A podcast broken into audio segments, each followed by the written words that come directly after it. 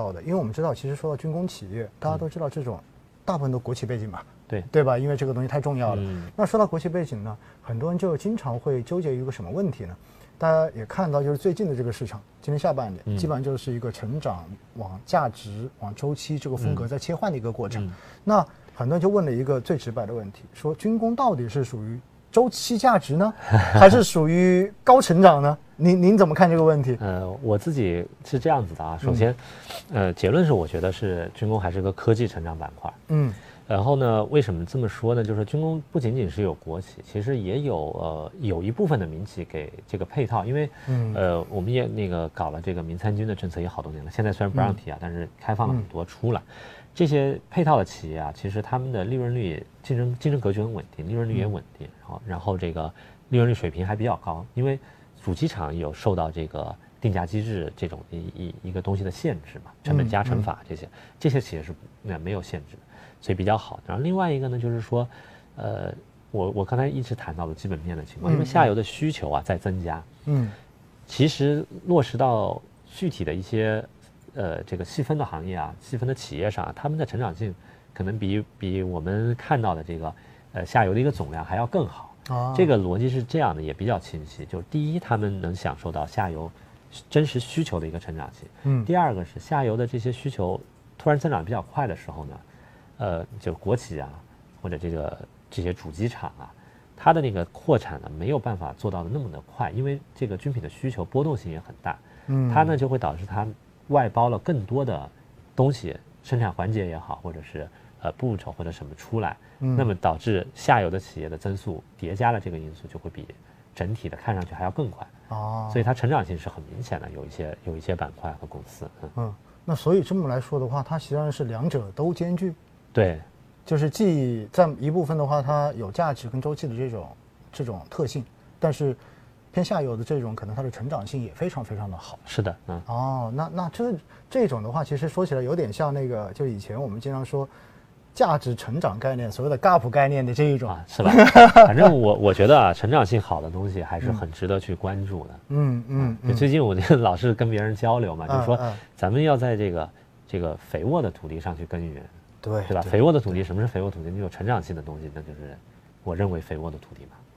对，哎，其实您刚才讲到了很重要的点，因为您说其实这个校的需求有时候它是，就它不是一个线性的，对，它有可能在某一个阶段会嗯爆发性增长，嗯，但这个爆发性增长的话呢，又会导致可能相关的这些企业它的产能可能有可能是不够的，对那不够的话呢，就必须要把一些环节外包出去。对，那我能不能换个角度来理解？如果说在某一个阶段的这种需求突然之间暴涨的话，那是不是意味着其实，呃，对于这个企业未来，从这个时点往后，可能更延伸更长的时间，它的这个利润的确定性会显得更强一些？就是因为它这个订单可能就排在这里了，对，应该是是这样子的。是啊，，其实这个你也提到一个军工板块比较核心的一点啊，嗯就是，呃，军工行业确实是下游的客户就是军方，嗯然后呢嗯，它的需就是刚才说的研发周期长嘛，其实它需求的确定性也很高。嗯。实际上以前没有太大增量的时候呢，就觉得好像没有成长性，但它一旦有增量的时候，它这个确定性很高。然后我也提到行业格局比较稳定，嗯。所以说在在这样的一个情况下，其实是挺好的一个成长性的赛道。嗯嗯嗯，其实说白了就是有点真的跟科技本身应该就差不多，在一开始没有出现、没有出来之前，在研发的嗯。过程中间，可能你根本看不到任何利润。对，等到这个东西真的出来了，然后突然之间它这个订单光就已经过来了，对吧？就是只要你研发出来，嗯，质量 OK，然后的话，军方觉得这一个东西可以，然后可以满足他们的要求，嗯那么订单其实就根本不愁。嗯但是在这个东西出来之前，它可能就一个持续投入期。呃持续投入期。嗯其实这样子的话，跟高科技，我觉得基本上它的那个逻辑是差不多的。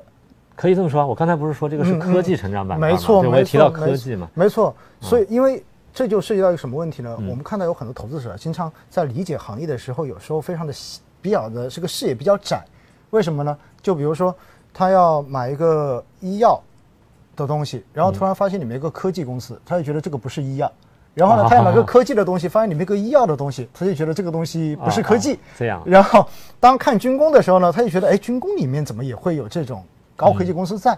其实呃，应该讲的话，我看了一下，包括像上世纪九十年代开始，美国的这种信息浪潮哈，包括延续到现在的，其实很大一部分应该都是军用技术向民用去转化的一个过程。对啊，都不只是九十年，本来就是人类发展的过程。你看那个，呃，计算机，其实图灵机当时也是就是二战的时候搞出来的，也是用应用军用，也是军用。然后互联网本来也是美国军用，哎，军用的网络嘛。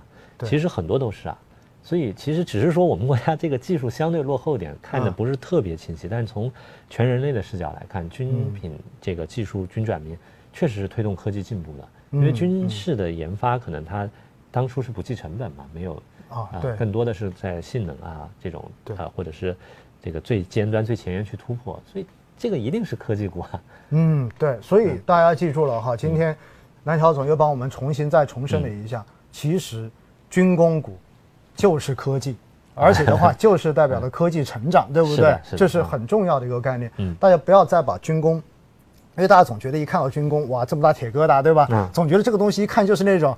就 就是制造业，然后感觉就是那种又大又笨的那种感觉。那那先进技术还是非常多的。嗯嗯，确实是，无论从这个电子的技术啊，比如先进的材料，你比如说大家都知道隐身飞机怎么隐身，不都靠材料吗？对。还有这个你要去探测别人，靠雷达，这些都挺先进的。